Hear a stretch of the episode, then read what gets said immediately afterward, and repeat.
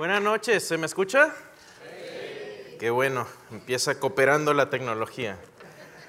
Eh, tengo un comercial antes de empezar. Algunos, eh, ¿quiénes sí estuvieron en la, en la conferencia con el detective Wallace? Wow, bastantes.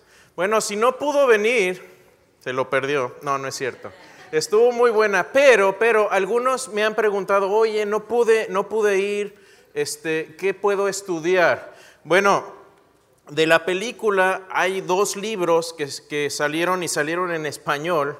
No me pagan por esto, ¿eh? Pero son muy buenos libros, están en español y el primero de ellos se llama Dios no está muerto, que es del tema de la película, y habla de la existencia de Dios y de los argumentos a favor de la existencia de Dios. Y el segundo tiene el título de nuestra serie, por eso le llamamos así, Hombre, Mito, Mesías. Entonces, mucho de lo que estamos viendo ahora eh, viene eh, en mucho mayor detalle de lo que lo pudiéramos dar aquí en, tres eh, sesiones. Entonces, si quiere informarse más, Aquí están los libros, los voy a tener acá al frente si alguien los quiere ver más de cerca. Este, se los comparto. El autor es Rice Brooks, que es el, uno de los escritores de la película. Bueno, vamos a empezar. ¿Qué les parece? ¿Hacemos un repasito? ¿Están despiertos? ¿Tomaron café? No, bueno, ahorita la salida vamos a tener más.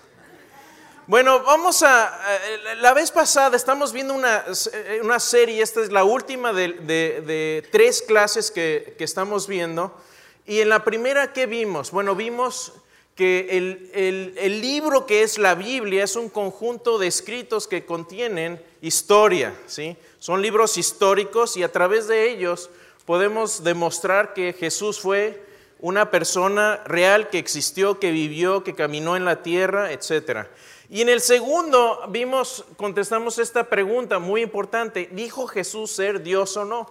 Entonces está también ahí esa eh, lección, la lección número dos, y hemos ido construyendo sobre ese argumento, ¿no?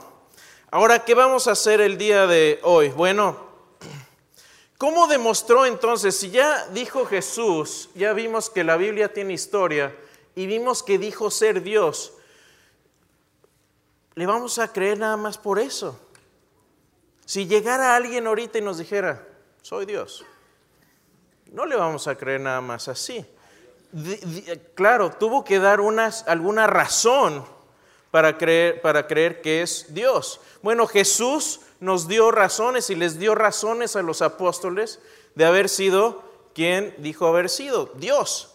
¿Cómo, lo demostró? ¿Cómo, ¿Cómo construimos ese puente? Bueno, haciendo un repasito de lo que hicimos las veces anteriores, decíamos que la Biblia, si ven el librito azul, esa es la Biblia, tiene historia, tiene teología, tiene, mucho, tiene poesía, tiene mucha información, pero lo interesante es que podemos usar el método histórico que es el que se utiliza para cualquier libro. Si a mí me llega un libro del Chapulín Colorado. ¿Cómo sé que es historia lo que viene ahí? Bueno, le aplico esos métodos, estos filtros y voy a ver que es ficticio, que no existe un lugar donde viva un chico dentro de un, este, eh, ¿cómo se llama? De un, de un barril. ¿eh? No existe, doña Florinda no existe. Si usted va a los registros históricos, no hay un profesor Girafales tampoco. Bueno, es lo mismo, aquí podemos hacer lo mismo con la escritura y lo que vamos a hacer es filtrar la historia, se nos va a quedar la historia aquí en el bote de abajo y eh, podemos separar historia de teología, de poesía, de cualquier otra cosa. Bueno, ¿qué más decíamos? Y una vez que tomamos esto y tenemos nuestra historia, bueno, de ahí sacamos ciertos hechos históricos. Ustedes tienen por ahí unas hojitas en sus manos eh, y si quieren seguirlo, lo pueden seguir ahí, pero ahí vienen recalcados 12 hechos históricos. Bueno, ya hicimos la tarea para, ustedes. Si ustedes hablan con cualquier erudito historiador neotestamentario, de, los que estudian la historia en, cualquier eh, eh, escrito y especializados en, en estudios de historia bíblica, van a estar de acuerdo con la gran mayoría de todos esos hechos. Entonces, ¿qué sucede? Algunos hechos, por ejemplo, la crucifixión viene ahí. La creencia de que los discípulos vieron a Jesús, los discípulos realmente creían haber visto a Jesús después de su muerte. También la creencia de que la tumba estaba vacía es un hecho histórico, la conversión de Pablo, la conversión de Santiago. ¿Quién era Santiago? Hermano de Jesús, otro hecho histórico, y eh, la creencia de, que los, los apóstoles eh, tuvieron una transformación después de haber visto a Jesús. ¿Cómo se veían cuando uno lee los evangelios antes de la, después de que Jesús murió antes de la resurrección? ¿Cómo se ven? ¿Bien contentos? ¿Qué hizo Pedro? Le negó tres veces, ¿se acuerdan? ¿Qué hicieron los demás discípulos? Estaban ahí fieles todos en la cruz, ¿verdad? Qué vergüenza, ¿no? Bueno, la Biblia pone esos hechos ahí. Son vergonzosos y ese es de, de hecho uno de los criterios que utilizan los historiadores. Si es algo vergonzoso para los escritores, seguramente fue histórico. Entonces, estos hechos los tenemos ahí, pero estos hechos no nos hablan más allá de Jesús como, una, como un hombre. ¿Cómo brincamos de que fue hombre a que fue Mesías? ¿Cuál es el hecho que demuestra que Jesús fue realmente el Mesías? Bueno, necesitamos un puente. ¿Y ese puente sabe cómo se llama? La resurrección. Hoy están adelantados. Entonces, a través de la resurrección es como, es como el sello de aprobación que Dios le pone a Jesús diciendo, este es mi Hijo amado en el que tengo complacencia. Esa es la aprobación de Dios que dice, todo lo que dijo Jesús fue cierto, lo ratifico, lo apruebo, lo apoyo. ¿sí? Ahora, ¿cómo vamos a, demostrar la resurrección? Bueno, estos son los 12 hechos que tienen ustedes ahí.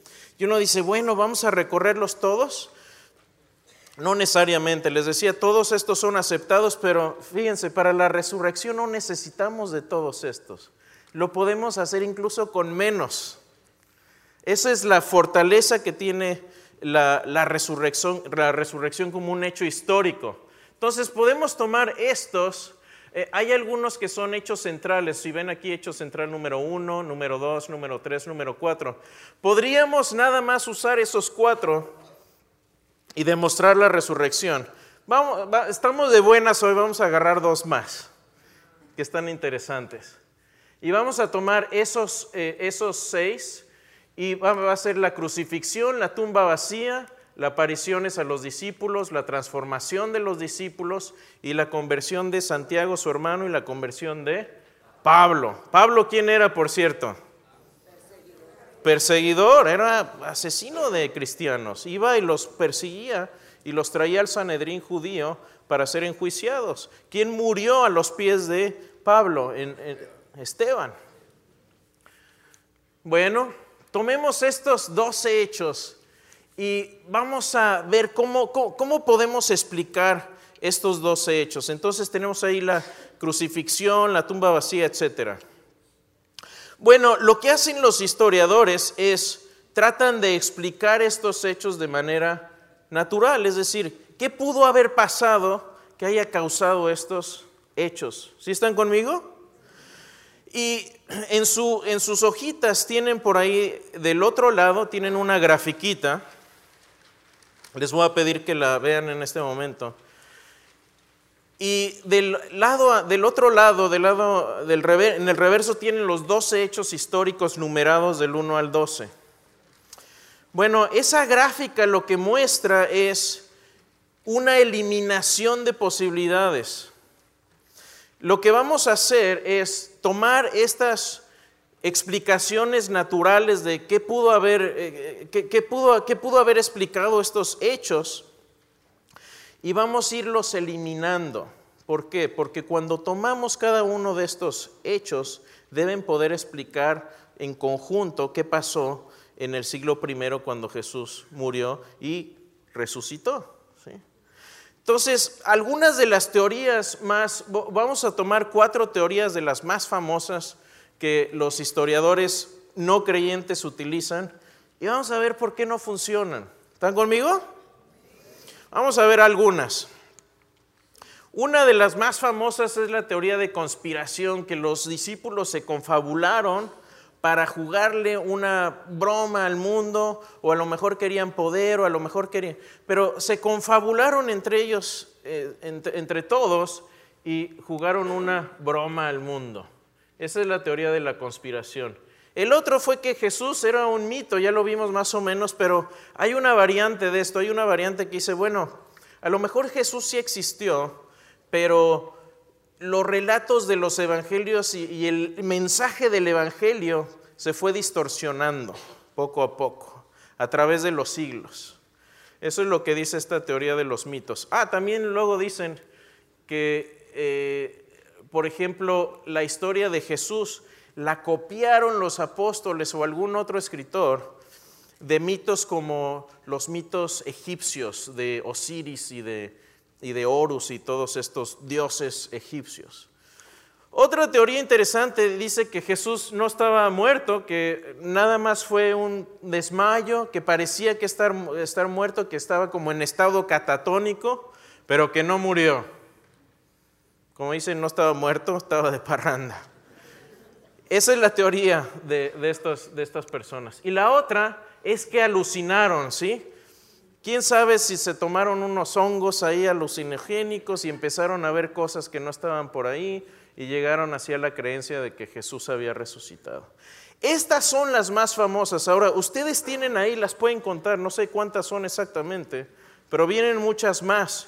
Por ejemplo, en el Islam, los, los islámicos piensan que Jesús tuvo un gemelo y el gemelo fue el que Dios puso en la cruz y el otro gemelo se salvó y, engañó a todos los demás. Ahí pueden ver por qué no funciona.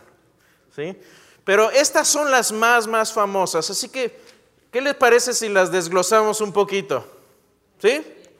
Vayamos.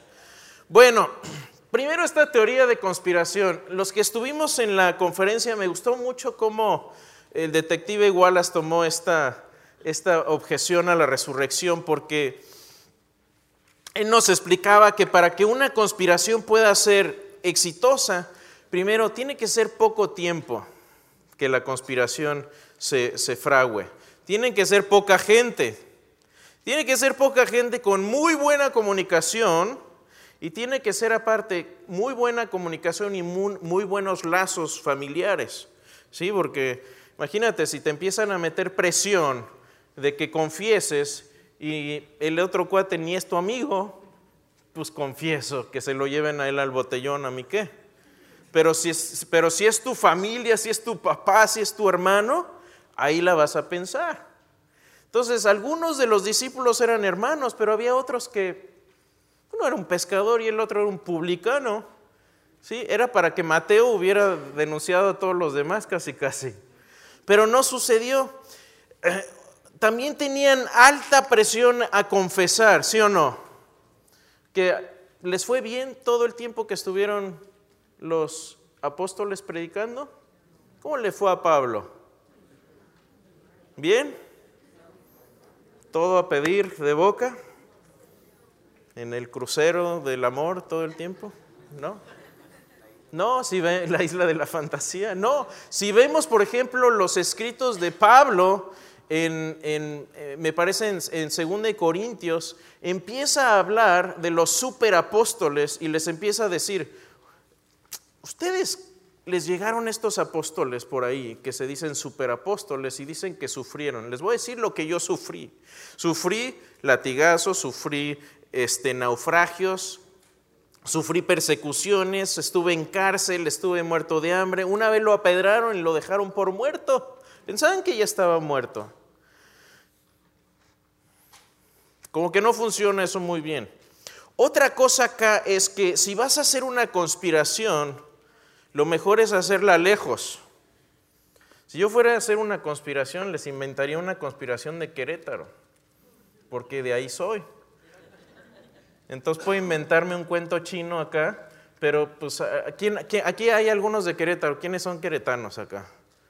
Hay un par ahí. Poquitos compadres de queretanos. Bueno, a lo mejor allá la hermana allá atrás sí me dice, uy, ese hermano como que está, está regando el tepache ahí, como que eso no, como que eso no es de, de, de Querétaro, ¿sí?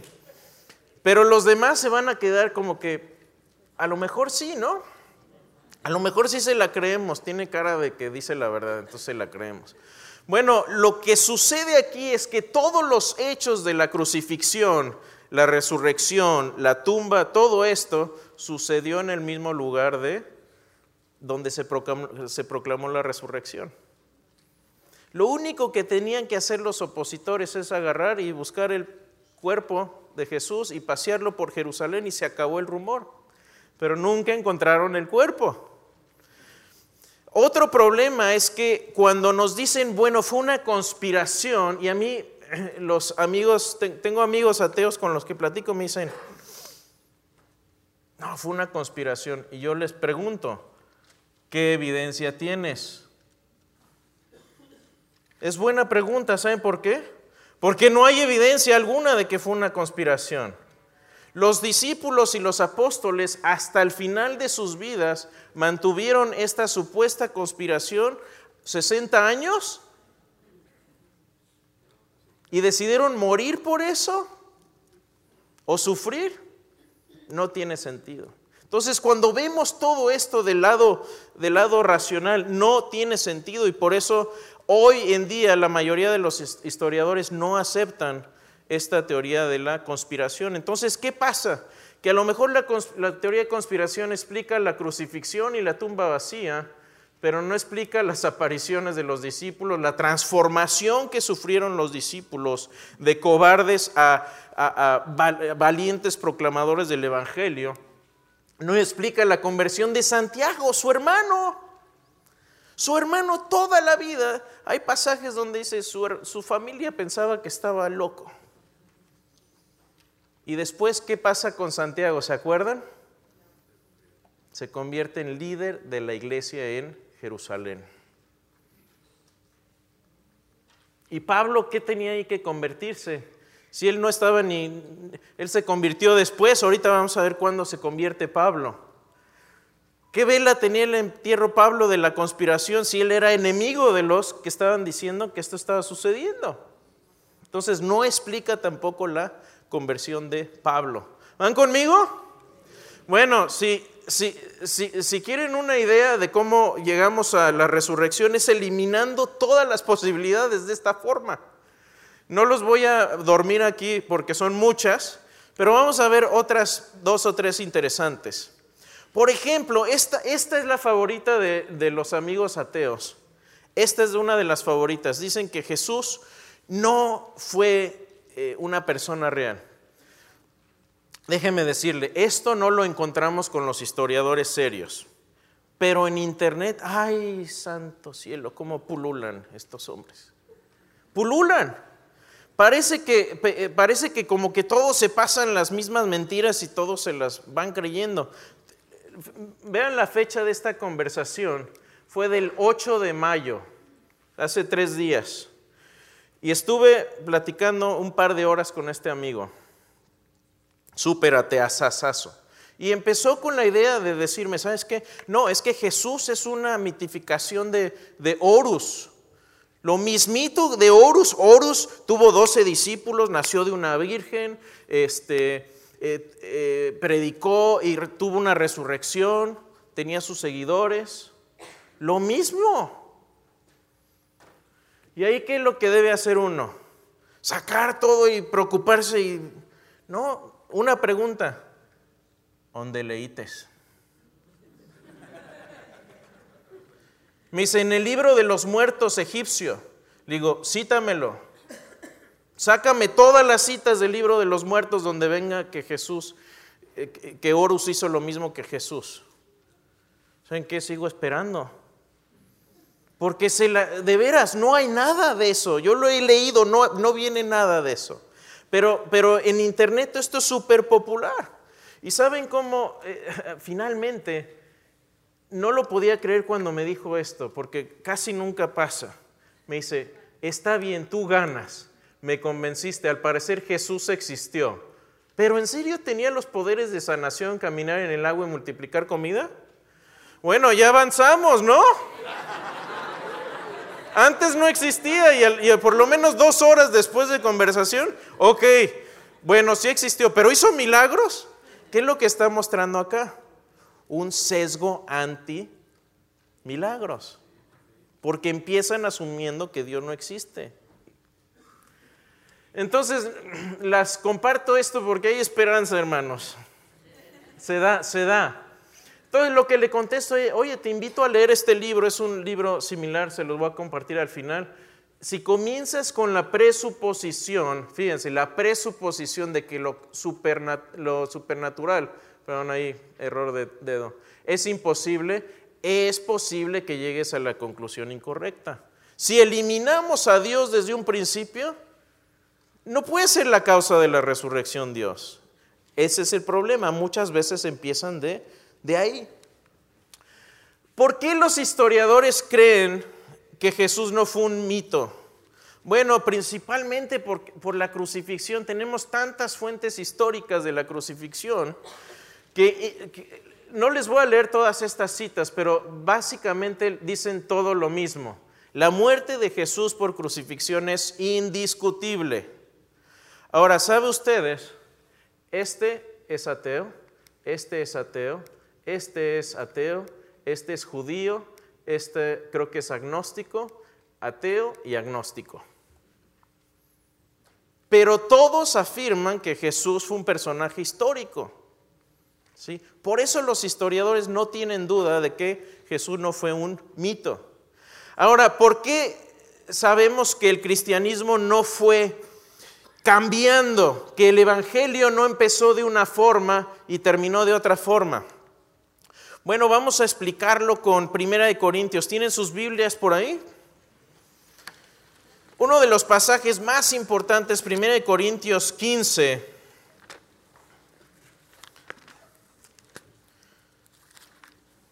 Primera de Corintios 15. Y vamos a leer desde el primer versículo. Escribe Pablo y dice, además les declaro, hermanos, el Evangelio que les he predicado. Vamos a hacer una pausa ahí. A ver, ustedes, mis hermanos eruditos en cuestiones de 1 Corintios y Pablo, ¿cuándo se escribió 1 Corintios más o menos? Hagamos una línea de tiempo. ¿Quién da más? ¿Quién da menos? Primero Corintios. No, dije cuándo. No se pongan a orar, hermanos. No, no, es cierto. Se escribe más o menos, un año más, un año menos, por el año 55, por ahí. 57 da menos 2 más 2, por ahí, en promedio en el 55. ¿Qué año es este? El 30, ¿el año de qué? La crucifixión, ¿sí? Entonces, eh, desde que Pablo escribe 1 Corintios hasta, eh, desde la crucifixión hasta que Pablo escribe, ¿cuántos años son? 25 añitos. Ahora, déjeme decirle, esto es extremadamente cercano y es muy difícil que se haga una, un mito o que se distorsione una enseñanza en 25 años. Se puede, pero es más difícil. ¿Saben cuánto tiempo pasaría aquí si estuviéramos analizando las, eh, las este, biografías de Alejandro Magno? 400. 400 años. Es decir, tuvimos que esperar 400 años a que nos llegaran las primeras cartas de, de, de Alejandro Magno las, primeras evidencias de su, de su vida. Luego dice, 1 eh, Corintios 15, dice, el Evangelio, les, les, prediqué el Evangelio. Ahora, ¿cuándo estuvo Pablo en Corinto? En Corinto? Eso ya está más difícil. ¿Quiénes fueron los hermanos que estuvieron de viaje? Que yo me moría de envidia cuando les veía ahí poner en Facebook. Que yo quiero ir a ese viaje. por ahí del 51. En el 51 Pablo está en Corinto, les predica a los, a los, a los corintios y les dice, les da el mensaje del Evangelio. Entonces, ¿cuánto, cuánto achicamos ya el tiempo? Ya son 21 años, ya, ya, ya es menos tiempo. Y luego, ¿qué dice? El cual ustedes recibieron y en el cual también perseveráis. El cual asimismo, si retenéis la palabra que os he predicado, sois salvos, si no, creísteis en vano. Prácticamente le está diciendo, esto que, les, que, les, que yo les hablé en persona, si lo creen son salvos, si no lo creen no son salvos. Y luego les da el mensaje del Evangelio. ¿Cuál es el Evangelio? Porque primeramente, dice el versículo 3, os he enseñado lo que asimismo recibí. Atención, porque esta fórmula que él está usando es una fórmula rabínica que se utilizaba en aquel tiempo para pasar tradición oral. ¿Qué quiere decir? Que cuando un judío iba a la sinagoga o un niño judío, iba a aprender a la sinagoga, se le daban fórmulas para que pudiera aprender la escritura. Este es el mismo tipo de fórmula. Dice, primeramente es enseñado lo que, yo lo que mismo recibí. Entonces dice, les voy a dar esta fórmula. Y la fórmula es esta, este es el Evangelio. Que Cristo murió por nuestros pecados conforme a las Escrituras y que fue sepultado y que resucitó el tercer día conforme a las Escrituras y que apareció a Cefas y después a los doce Después apareció a los más de 500 hermanos a la vez, de los cuales muchos viven aún hoy y otros duermen. Esto, mis hermanos, es tremendo. ¿Sabe por qué? ¿Cuándo recibió esto? Pablo está diciendo, esto yo lo recibí de alguien más. ¿Cuándo lo recibió Pablo? Bueno, vámonos a Gálatas. Gálatas 1, eh, si tienen por ahí sus Biblias. Vamos a Gálatas.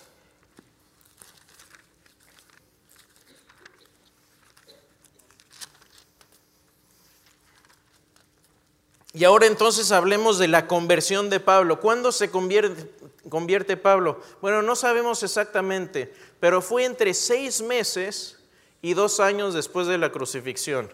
Entonces pongámoslo ahí, eh, dos años después de la crucifixión, ahí está Pablo. Pero ¿cuándo, ¿cuándo fue que él recibió esta fórmula del Evangelio? Veamos, si tienen por ahí, el 18, versículo 1, 18 de Gálatas, dice, él está recontando su conversión. Y dice, pasados, ¿cuántos? Tres años subí a dónde? A Jerusalén para ver a Pedro y permanecí con él 15 días. ¿De qué creemos que estaría hablando Pedro? ¿Del clima? ¿De quién creen? Si, si, Pablo les está diciendo a los corintios, esto es lo más importante, esto es el Evangelio, si creen esto son salvos, si no lo creen no son salvos, ¿de qué creen que, habla, que habrán hablado? El Evangelio. La mayoría de los historiadores coinciden entonces que esta fórmula se le dio a Pablo en ese tiempo, fíjense, cinco años después de la crucifixión. Ahora, lo interesante de esto, aparte, es que Pablo va y coteja el mensaje. Si dan vuelta al capítulo 2 en Gálatas, en Gálatas 2.1 dice, Él nos da ahí la línea de tiempo, dice, después pasados cuántos años? 14 años subí otra vez a Jerusalén con Bernabé, llevando también conmigo a Tito. Traía dos testigos y dice, subí según la revelación, no para correr o haber corrido en vano, expuse en privado a los que tenían, ¿qué?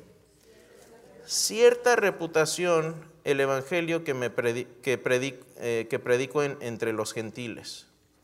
Entonces Pablo dice, esta fórmula la recibí acá, pero después de 14 años volví a Jerusalén, después de estar predicando ese mismo evangelio, regresé a Jerusalén a preguntar a los que tenían reputación del evangelio. ¿Y quiénes eran? Bueno, ahí nos dice que eran Juan, eran Santiago, eran Pedro, los testigos de la resurrección. ¿Y ellos qué hicieron? Dice,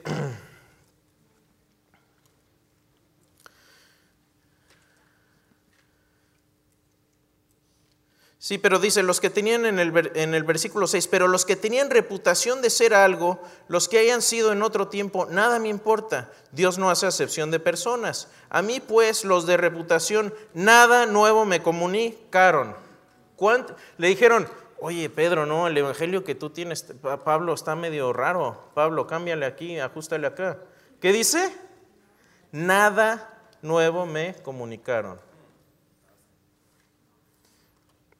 Antes, por el contrario, como vieron que había sido encomendado el evangelio de la incircuncisión como a Pedro el de la circuncisión, pues que pues el que actuó en Pedro para el apostolado de la circuncisión actuó también en mí para con los gentiles. Y reconociendo la gracia que me había sido dada, ¿quién? Jacobo, Cefas y Juan, que eran considerados como columnas nos dieron a mí y a Bernabé la diestra en señal de compañerismo para que nos fuéramos a los gentiles. Prácticamente le dijeron, Pablo, buen trabajo, sigue así. Por eso no se puede hacer una leyenda en este tiempo. ¿Por qué? Porque en esta época el Evangelio ya se estaba predicando como un credo, como una canción que, que un niño se aprende para que no se le olvide alguna tabla de multiplicar. La misma técnica usaban ellos para aprender pasajes bíblicos y lo mismo hicieron con el Evangelio.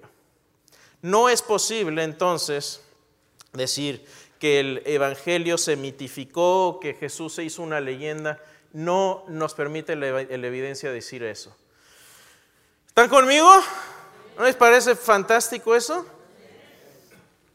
Ahora déjeme decirle, los pasajes que citamos, Gálatas y Primera de Corintios, son indiscutiblemente paulinos, incluso los, los eruditos más ateos aceptan que Pablo escribió eso. ¿Sí? No hay duda. Esta es una muy interesante porque la teoría del desmayo, esta fue muy, muy famosa, pero esta teoría tiene, tiene problemas porque no explica la crucifixión no puede explicar la crucifixión. Y como ya vimos, la crucifixión es uno de los hechos más sólidos. Ahora, los que estuvimos con la, en la conferencia con el detective Wallace, él nos presentó evidencia desde el punto de vista forense. Nos hizo un estudio ahí muy interesante de por qué Jesús estaba muerto. ¿Sí? De hecho, llegaron ahí, si, vemos, por ejemplo, bueno, vamos a usar un método distinto, porque el de Wallace lo, pueden buscar, cuando salga el video lo pueden ver ahí, pero yo no soy, yo no soy detective, pero soy ingeniero y me gusta pensar estas cosas. Y lo bueno es que alguien ya lo pensó por mí, no soy tan inteligente como ellos. Pero fíjense, esto, esto lo formuló un ateo. Esta lógica la formuló un ateo. Él dijo, ok, supongamos que, que no murió, que el pericardio no, que se reventó y salió agua y sangre, no fue la ruptura del pericardio. Eh, vamos a suponer que sí lo, envolvieron en, no sabemos cuántas libras de, especias y lo embalsamaron y lo envolvieron. Eh, lo pusieron en la mortaja, después lo pusieron en, la, en el sepulcro, le rodaron la piedra encima, la atoraron, etc. ¿sí? Después de haber sido crucificado y de haber sido qué? ¿Qué mal hicieron? Lo golpearon hasta dejarlo desfigurado y lo golpearon con un flagrum. Que mucha gente no sobrevivía a eso. Era tan grotesco e, ese castigo que muchos ni siquiera llegaban a la crucifixión. Y hay recuentos de Josefo que incluso a veces hasta las costillas se les veían. Y no voy para allá porque hay niños chiquitos. Pero muchos no sobrevivían. Al punto que cuando llegan con los ladrones ya están muertos, está, siguen vivos, Jesús, Jesús ya está muerto de la, de la golpiza que le dieron. Ahora, el sumo sacerdote manda, perdón, no el sumo sacerdote, Poncio Pilato manda un centurión a que le dé cuenta, le dice, oye, ve a ver si ya se murió. Como que fue muy rápido. Supongamos que a pesar de todo eso, el centurión se equivocó, eh, eh, no se sofocó con las especias, se pudo desamarrar, pudo sacar su mortaja, no sé, como Houdini, pudo abrir la piedra por dentro, caminar, no sé, un medio kilómetro, un kilómetro, medio kilómetro, hasta los discípulos, con los pies perforados, la cara desfigurada, todo ensangrentado, y presentarse con los discípulos y decirles, resucité.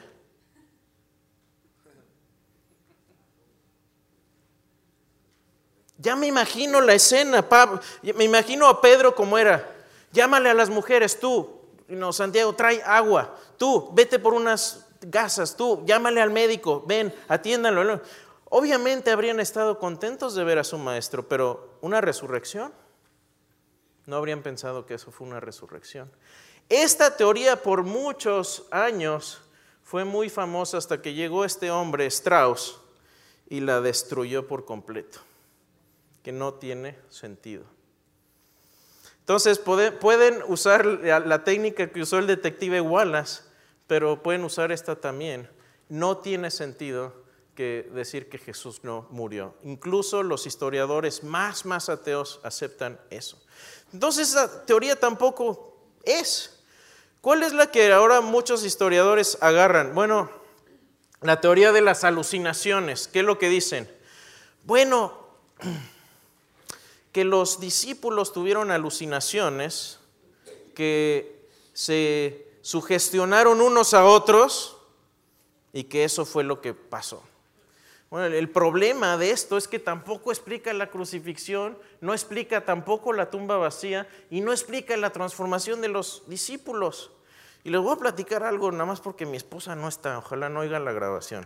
No, no es cierto. Pero mi esposa luego es sonámbula, es medio sonámbula. Y en la noche me ha pegado unos sustos porque luego despierta y me hace así, me agarra del brazo y, esposo, esposo, una tarántula ahí. Y yo me levanto y prendo la luz y todo y ella. ¿Sí? Bueno, pasa algo similar con las alucinaciones.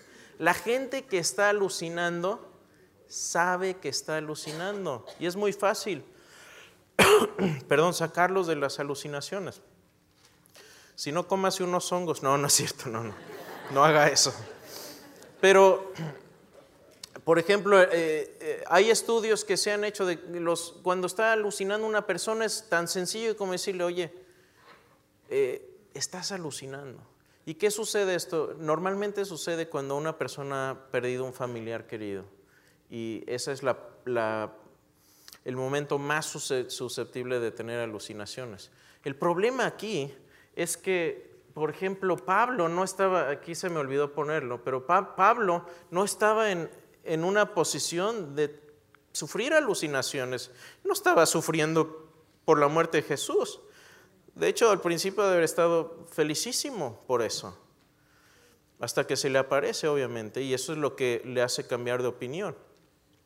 Pero hagamos un recuento de por qué no, no, no es posible tampoco esto. Primero, se aparece a María Magdalena. Después se aparece a Pedro, a Juan, a Santiago. Después se, le aparece a Pablo también, a dos discípulos camino a Emaús también. Se le presenta a las mujeres en la tumba, a los discípulos después en Galilea, después a los discípulos con Tomás, luego a los discípulos sin Tomás, y luego en la ascensión, y después dice aquí Corintios, ¿cuántas personas? Más de 500. Y pone una nota interesante, Pablo dice, y algunos de ellos todavía están vivos. ¿Saben qué es eso? Vayan y pregunten si no me creen.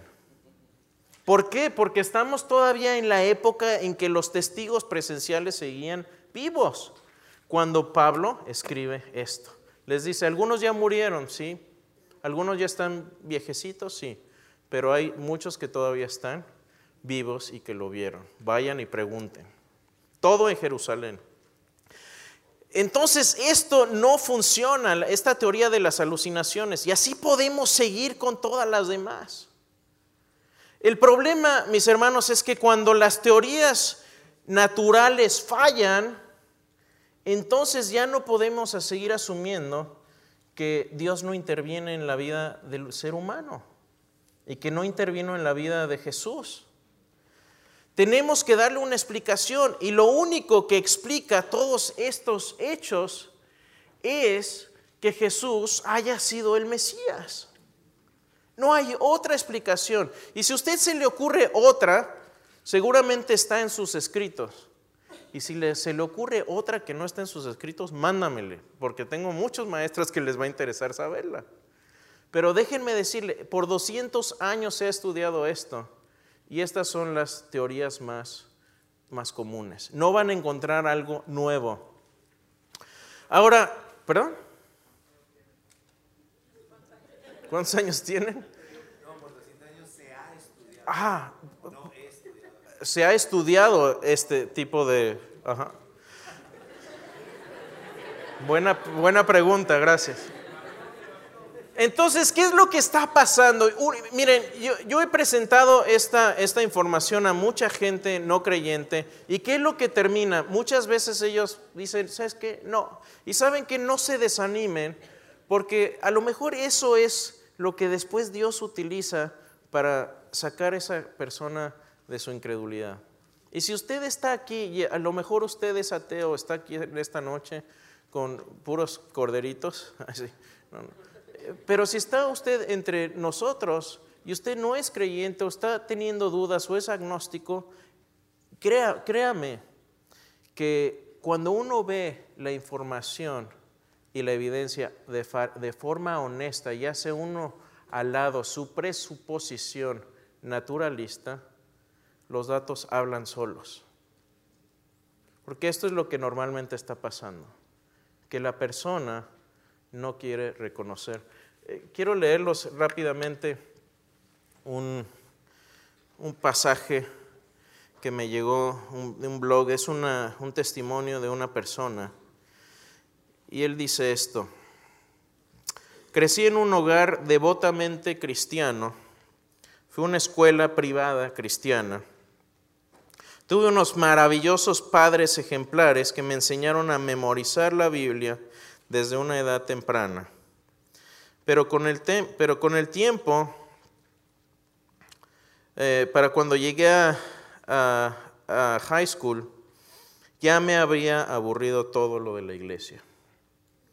Bla, bla, ya sabía la historia, Jesús murió, bla, bla. La vida con Dios es maravillosa, bla, bla. Y ya estaba cansado de lo mismo. Un día, cuando tenía 15 años, consciente y voluntariamente le cerré la puerta a Dios.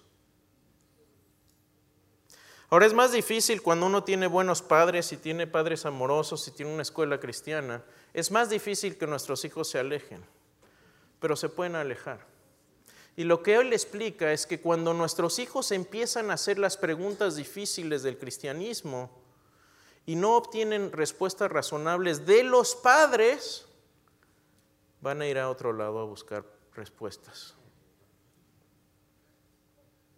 Y yo no le puedo garantizar a usted, mi amigo y mi hermano, que si usted le enseña esto a sus hijos, que nunca se van a alejar. Yo no puedo decirle eso. Pero yo lo pienso con mis, con mis propias hijas, que si yo les presento esto y les, les demuestro que el Mesías, que Jesús realmente resucitó de entre los muertos, y tenemos razones inteligentes y, y de peso para creer esto, yo espero que les pase como me pasó a mí, no porque yo sea un gran ejemplo, yo soy tan o peor pecador que la mayoría de los que estamos aquí. Pero yo cuando, después de que me convertí, y hace mucho tiempo leí este libro, El factor de la resurrección de Josh McDowell. Y allá arriba está Josh McDowell, ya, ya está más grandecito. Esto lo escribió hace 25 años, que fue cuando yo lo leí. Y yo recuerdo, después de haberlo leído, me fui a la universidad. Y cada vez que me daban ganas de irme de loco a la discoteca o ir a tomar, o que me ofrecían drogas, o que las chicas se me acercaban, y vaya que había lindas chicas en el TEC de Monterrey. Tentaciones fuertes. ¿Sabe qué me acordé? Me acordaba de este libro. Me acordaba de que mi, de que mi Señor resucitó y de que yo no le podía hacer eso.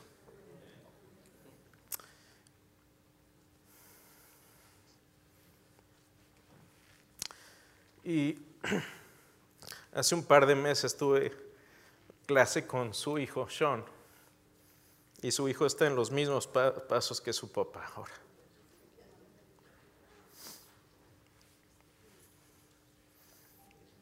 Y yo le dije, ¿sabes qué, Sean? Cuando yo tenía 18 años, leí este libro de tu papá y Dios lo usó. Yo no le puedo garantizar que sus hijos no se vayan a alejar, pero yo pienso en mis hijas y digo esto, si mis hijas en un futuro se alejan de Dios, no será por falta de evidencia de que Cristo resucitó, que yo no les enseñé, y de que el cristianismo es verdad, sino será a pesar de que conozcan la verdad. Si ellas se alejan, no va a ser porque yo no les di la verdad. Y sabe que, déjeme terminar con Juan 8:32.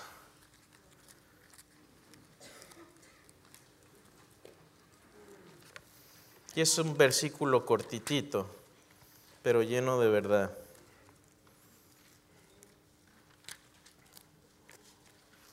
Y dice así, y conoceréis la verdad, y la verdad os hará libres. ¿Estamos en la verdad? ¿Hemos visto verdad en estas últimas semanas? Compartamos esa verdad con nuestros hijos, nuestra familia, nuestros vecinos y nuestros amigos, que este mundo tanto lo necesita. Amén. Dios me los bendiga.